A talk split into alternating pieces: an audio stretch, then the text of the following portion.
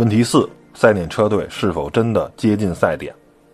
在冬季测试中，除了梅奔车队的 W 十一带来了创新的大字装置之外，另一大看点就是赛点车队的新车 RP 二零。在揭幕之初，赛点的这台新赛车就给人似曾相识的感觉，除了涂装之外，几乎就是2019款的梅奔赛车。说是梅奔去年 W 幺零赛车的套娃也毫不为过。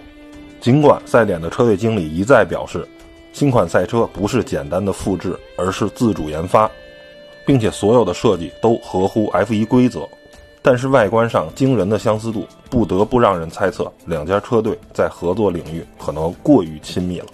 在车手方面，佩雷兹作为曾经在迈凯伦效力的老资历车手。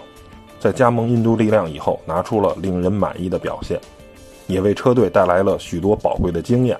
车队在去年选择用一纸三年长约留下了他，这在小车队中是极为罕见的，也证明了车队对他的信任。而作为车队的公子哥，斯托尔的表现也在一点点的进步。虽然自从进入 F1 以来一直笼罩着富二代的光芒，但在我们看来，有才和有矿绝对不是反义词。